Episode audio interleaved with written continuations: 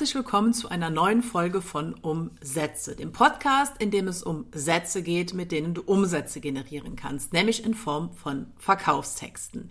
Ja, und die heutige Episode bildet den dritten Teil dieser kleinen Reihe, dieser kleinen dreiteiligen Reihe, äh, in der ich auf 60 wichtige Fragen eingehe, mit denen du die Copy für deine Salespage findest. Und ich hatte das ja auch schon in den beiden ersten Teilen dieser Reihe gesagt. Es geht jetzt an der Stelle nicht darum, dass du alle diese Fragen beantworten musst. Also je mehr du beantworten kannst, desto besser ist das natürlich.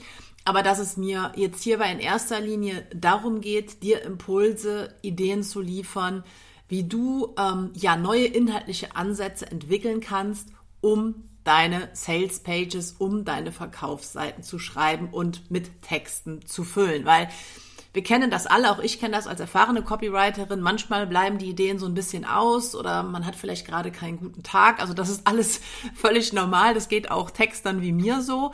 Ähm, deswegen einfach von mir an der Stelle nochmal die Ermutigung, wenn du jetzt nicht auf alle diese Fragen Antwort hast, kein Problem. Lass dich einfach so ein bisschen inspirieren. Sieh das Ganze als Hilfestellung, so ein bisschen als Orientierung die du dann einfach nutzen kannst. Und ich hatte in den beiden vorherigen Episoden das Ganze hier anhand der verschiedenen textlichen Bestandteile ähm, behandelt, die du ähm, auf Verkaufsseiten unterbringen kannst und dann zu den einzelnen Bestandteilen jeweils die Fragen dir ähm, vorgetragen. Und genauso mache ich dann jetzt an der Stelle auch weiter. Wir hatten ähm, in der letzten Folge mit der Garantie aufgehört. Und ich möchte dir jetzt einige ja, Impulsfragen für die Gestaltung des Bonus beziehungsweise der Angabe der Boni geben. Und ein Bonus beziehungsweise die Mehrzahl Boni sind einfach zusätzliche Bestandteile, zusätzliche Inhalte, die du zu deinem Kernangebot dazu gibst. Ne, also beispielsweise bei digitalen Produkten kriegt man dann, ja, jetzt als Beispiel noch ein E-Book dazu, zu dem eigentlichen Produkt. Ähm, es ist aber natürlich auch möglich, bei einem physischen Produkt äh, da irgendwie noch eine Kleinigkeit beizufügen, die dann das ganze Produkt, das ganze Angebot ergänzt. Und das Ganze gilt natürlich auch ähm, für Dienstleistungen, wo man ja auch noch zusätzlich was dazugeben kann. Also das ist unter Bonus zu verstehen. Und die erste Frage, die du dir stellen solltest, was sind die größten Probleme deines potenziellen Kunden? Und das ist jetzt wichtig, zusätzlich zum Hauptproblem. Weil die Boni sollen dein Angebot ergänzen. Und die sollen damit natürlich in irgendeiner Art und Weise auch thematisch in Zusammenhang stehen. Das heißt, wenn du jetzt einen, keine Ahnung, Fitnesskurs anbietest, jetzt nur mal als Beispiel, dann sollte natürlich der Bonus jetzt kein Ratgeber für Beziehungen sein. Das mag vielleicht in einem ganz entfernten Zusammenhang stehen, aber natürlich nicht in einem direkten. Deswegen solltest du dir überlegen, was zusätzliche Probleme sind, andere oder weitere Aspekte des Hauptproblems deiner Zielgruppe sind, damit du die mit deinem Boni ansprechen kannst, um dann in der Folge die Wahrscheinlichkeit für einen Kauf zu steigern. Weil wenn du deinem ähm, potenziellen Kunden kommunizierst, dass du ihm auch noch dabei hilfst, Randprobleme, so nenne ich das jetzt mal, die mit den Hauptproblemen zusammenhängen zu lösen, dann ist das natürlich für deinen potenziellen Kunden ein zusätzlicher Anreiz.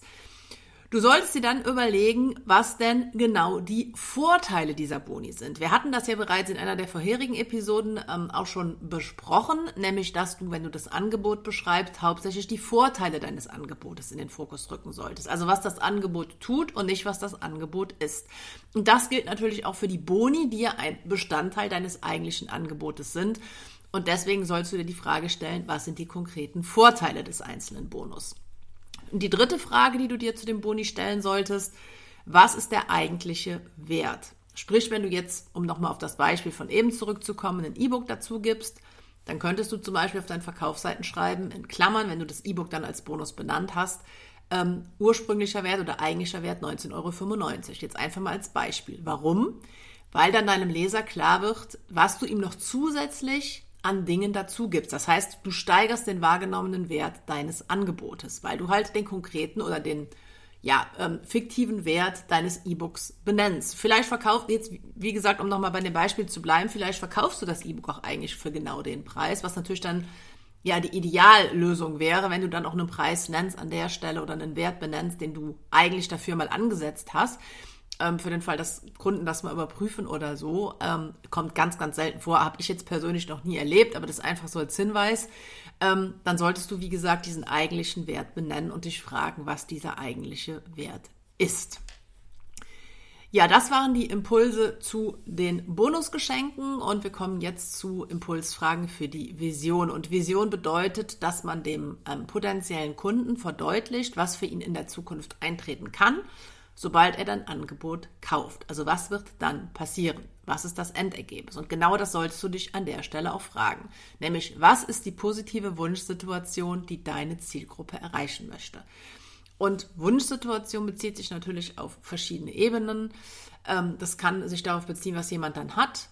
Das kann sich darauf beziehen, was jemand dann fühlt, noch wichtiger. Und das ist eigentlich am allerwichtigsten, das kann sich darauf beziehen, was jemand dann erlebt. Das heißt, du solltest dich an der Stelle fragen, was denn das positive Ziel ist, das äh, Wunschresultat, das deine Zielgruppe, deine potenziellen Kunden erreichen möchten.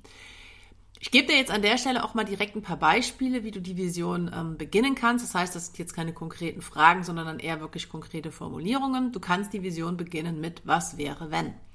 Was wäre, wenn du dich immer schlank und fit fühlen würdest? Was wäre, wenn Menschen dir am Strand wegen deiner guten Figur hinterher gucken? Was wäre, wenn du plötzlich Erfolg beim anderen Geschlecht hast? Also das sind alles so Dinge, die du dann in diese Vision mit aufnehmen kannst. Also alles Aspekte, die mit der Wunschsituation deiner Zielgruppe zu tun haben. Du kannst die Vision auch beginnen mit, stelle dir vor, wie es wäre, wenn du, und dann könntest du wieder die Beispiele von eben einfügen, die ich gerade genannt habe. Du kannst auch nochmal konkret auf Emotionen gehen. Kannst du dir vorstellen, wie du dich fühlen würdest, wenn du das und das und das Ergebnis erreichst? Das heißt, hier geht es wirklich darum, ähm, im Kopf deiner Zielgruppe ein Bild zu erzeugen. Ein konkretes Bild von einer möglichen Situation in der Zukunft, die eintreten kann, sobald jemand dein Angebot kauft. Und auch hier steigt natürlich dann die Kaufwahrscheinlichkeit.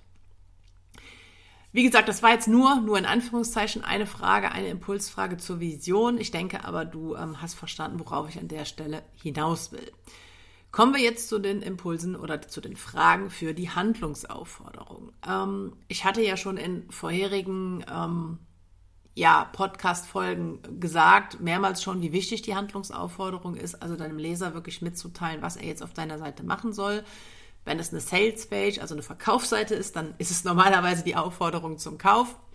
Und ähm, da gibt es in dem Sinne gar nicht so viele Fragen zu, weil die Handlungsaufforderung meistens sehr simpel ist. Ne? Die ist dann im Imperativ, also in der Befehlsform formuliert. Sichere dir jetzt deinen Zugang beispielsweise. Oder ähm, sei jetzt dabei.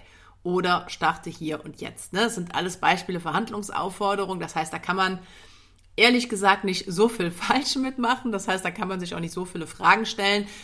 Ähm, was wichtig ist, glaube ich, an der Stelle, ist, dass du den Text der Handlungsaufforderung so ein bisschen variierst. Ähm, das heißt, du kannst dir an der Stelle die Frage stellen, wie kannst du sprachlich verschiedene Formulierungen in der Handlungsaufforderung nutzen?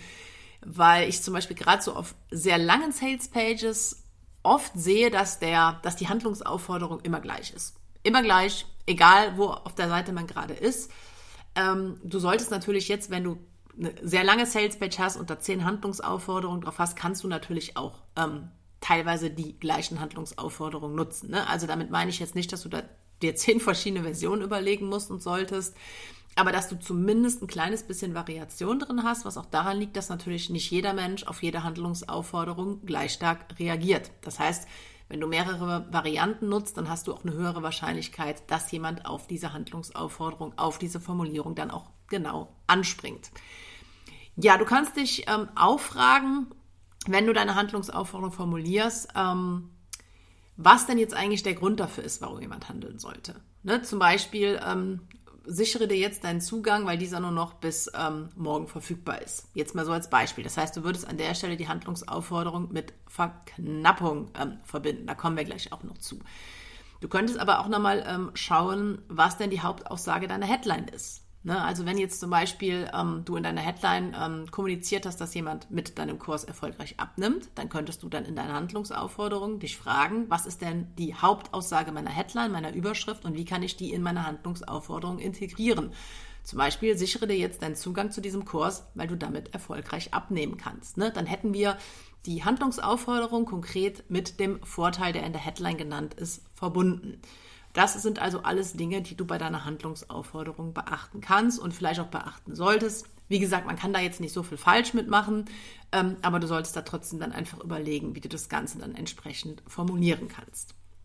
Ja, kommen wir jetzt zu Fragen zum ähm, sprachlichen Element der Verknappung, das hatte ich gerade schon angesprochen, ne, bedeutet, das wirst du auch wissen, wenn du diesen Podcast regelmäßig hörst, dass du Dinge, dein Angebot als ähm, nicht unbegrenzt verfügbar darstellst.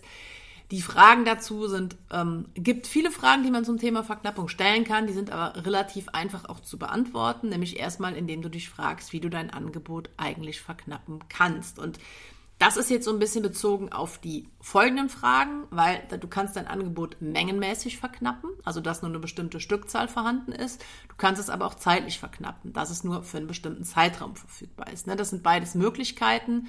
Ähm, das heißt, die Fragen, die du dir stellen solltest, ist dein Angebot nur kurze Zeit erhältlich? Ist dein Angebot nur bis zu einem bestimmten Zeitpunkt erhältlich? Ist es nur zu einem bestimmten Zeitpunkt erhältlich? Gibt es eine begrenzte Stück- oder Platzanzahl? Ähm, gibt es einen limitierten Sonderpreis oder ist es nur für bestimmte Menschen verfügbar? Das heißt, du siehst auch schon an diesen Fragen, die ne, im Vergleich zu den anderen ähm, Elementen relativ ähm, vielfältig sind, ähm, dass man Verknappung auf verschiedene Arten und Weisen umsetzen kann, dass aber eigentlich die Verknappung oder die Fragen zur Verknappung ähm, normalerweise relativ einfach zu beantworten sind. Das hängt natürlich auch ähm, zu einem ganz großen Teil von deinem Angebot ab. Ne? Wenn du eine Dienstleistung hast, dann ähm, wird es schwierig zu sagen, es sind nur noch 50 äh, Stück davon vorhanden, wie man das jetzt bei einem physischen Produkt machen könnte. Ähm, ist aber natürlich auch möglich, ne? indem man ähm, nur eine bestimmte Anzahl an Menschen für die eigene Dienstleistung zulässt. Und was aber zum Beispiel bei physischen Produkten sehr gut geht, ist einfach die Anzahl zu begrenzen. Das kann man auch immer sehr gut begründen. Ne? Beispielsweise bei meinem Buch ist es so, ich habe das halt einmal in der Erstauflage drucken lassen oder bei meinem ersten Buch und ähm, ja, als die ersten Exemplare oder der erste, die erste Auflage weg war, habe ich das halt auch genauso angekündigt. Ne? Gerade als es dann auf das Ende des Bestandes bei meinem, bei meinem Logistiker zuging, habe ich halt dann den Leuten gesagt, pass auf, es sind nicht mehr viele Bücher da. Wenn die weg sind, muss ich erstmal neu drucken lassen. Das dauert ein bisschen. Ne? Und das ist auch eine wahrheitsgemäße Aussage gewesen, weil es einfach so war. Ne? Gerade bei nachgefragten Druckereien mit guten Konditionen ähm, die sind halt einfach nachgefragt und da wartet man halt dann schon mal drei, drei vier Wochen. Gerade wenn man halt mehr Stück oder mehr an äh, Exemplare drucken lässt. Das heißt, es geht natürlich bei Verknappung immer so ein Stück weit darum, ähm, an der Stelle glaubwürdig zu sein. Und wie gesagt, die Glaubwürdigkeit hängt natürlich dann zu einem ganz großen Teil auch von deinem Angebot ab. Ja, wir kommen jetzt zum, zum letzten Teil, beziehungsweise zum letzten sprachlichen Element, nämlich zum, ich habe es jetzt mal genannt, PS. Und ähm, PS bedeutet an der Stelle der Teil, der unter deinem eigentlichen Verkaufstext, also ganz unten auf deiner Sales-Page erscheint. Und ähm, du kannst das PS auf zweierlei Arten und Weisen gestalten. Also es gibt natürlich auch noch viel, viel mehr Möglichkeiten, aber ich stelle dir jetzt einfach mal zwei vor, die sich bewährt haben. Du kannst in deinem PS häufige Fragen deiner Zielgruppe beantworten. Und deswegen solltest du dir selbst die Frage stellen, welche häufigen Fragen sich deine Zielgruppe stellt. Und natürlich dann die entsprechenden Antworten dazu geben. Ähm, der Vorteil dieses Vorgehens ist einfach, dass du damit ähm, Unsicherheiten, Zweifel, Skepsis, ähm, Glaubenssätze bei deiner Zielgruppe überwinden kannst. Ne? Also gerade wenn du da Fragen beantwortest, die vielleicht den einen oder anderen Kunden von einem Kauf abhalten, ist das natürlich eine sinnvolle Sache und es erspart dir auch Arbeit, weil es kann sein, dass der Kunde sich dann denkt, hm, ja, die Frage ist aber unbeantwortet geblieben, ich habe keine Ahnung, muss ich mal den Seiteninhaber oder den Anbieter anschreiben. So, das heißt, es verzögert sich wieder, du nutzt das Momentum nicht und viele Leute haben auch einfach keinen Bock darauf. Ne? Das muss man auch einfach ehrlicherweise mal sagen. Ne? Gerade wenn die vielleicht gerade am Handy sitzen oder keine Ahnung unterwegs sind, dann haben die keine Lust, dann lange, lange E-Mails zu schreiben. Deswegen ist es sehr, sehr sinnvoll und das mache ich auch eigentlich mittlerweile auf allen meinen Verkaufsseiten, auf meinen eigenen, ähm, unten so eine Sektion einzurichten mit häufigen Fragen und Antworten, ne? also QA. Das heißt, die Frage, die du dir stellen solltest, welche Fragen stellt sich deine Zielgruppe? Die zweite Möglichkeit ist nochmal die wichtigsten Aussagen deiner Salespage, deiner Verkaufsseite im PS zusammenzufassen. Das heißt, du solltest dir hier an der Stelle die Frage stellen, was sind die wichtigsten Aussagen deiner Salespage? Und da solltest du dann vor allen Dingen das Angebot, die Investition und die Begründung, warum jetzt der Kauf wichtig ist, nochmal in zwei bis drei Sätzen zusammenfassen. Und dich dann natürlich an der Stelle fragen, was ist das Angebot? Das wirst du wissen im Normalfall. Was ist deine Investition? Das wirst du auch im Normalfall wissen. Und wie kannst du das Ganze begründen? Ne? Also zum Beispiel so Bereiche wie drei Gründe, warum du XYZ kaufen solltest und dann nochmal die Vorteile kurz aufgelistet. Das funktioniert halt auch immer sehr gut, gerade im PS und ähm, nochmal so als Ergänzung. Aber für viele Leser ist es auch einfach so, dass die nicht mehr die komplette, dass die gar nicht die komplette Seite lesen, sondern nur, nur das PS. Und deswegen ist es halt wichtig, dass du dann dann nochmal ja, darauf hinweist, worum es jetzt auf deiner Seite geht und was du an der Stelle verkaufen möchtest. Ja, das waren jetzt die 60 wichtigen Fragen, mit denen du die Copy für deine Salespage findest. Ich weiß nicht, ob es genau 60 waren. Ich hatte vorher auf jeden Fall auf meinen Folien durchgezählt. Da bin ich auf 60 gekommen. Kann aber auch sein, dass ich die eine oder andere Frage zusammengefasst habe. Ähm, ich weiß nicht, ob du mitgezählt hast. Wahrscheinlich nicht. Aber es werden an die 60 Fragen jetzt in allen drei ähm, Episoden gewesen sein. Ja, wenn du jetzt lernen möchtest, wie du am besten deine eigenen Sales Pages schreiben kannst und nicht nur Sales Pages, sondern darüber hinausgehend ähm, auch andere Verkaufstexte wie Sales Letter, E-Mails, Webinare etc., dann schau auch gerne mal in die Notes zu dieser Folge. Da findest du den Link zu meiner ähm, Copywriting Online Akademie Copy Skills. Da biete ich unter anderem eine Einsteigerausbildung ähm, an, wo es gerade speziell um Sales Pages, um Landing Pages geht, weil das einfach der häufigste Verkaufstext ist. Und das ist, sage ich mal, noch, natürlich noch mal viel ausführlicher und viel tiefer gehender als das, was ich dir jetzt hier in diesem Podcast ähm, erklärt habe. Ja, ansonsten danke ich dir für deine Zeit, danke dir für deine Aufmerksamkeit und hoffe, dass wir uns dann in der nächsten Folge von Umsätze wiederhören.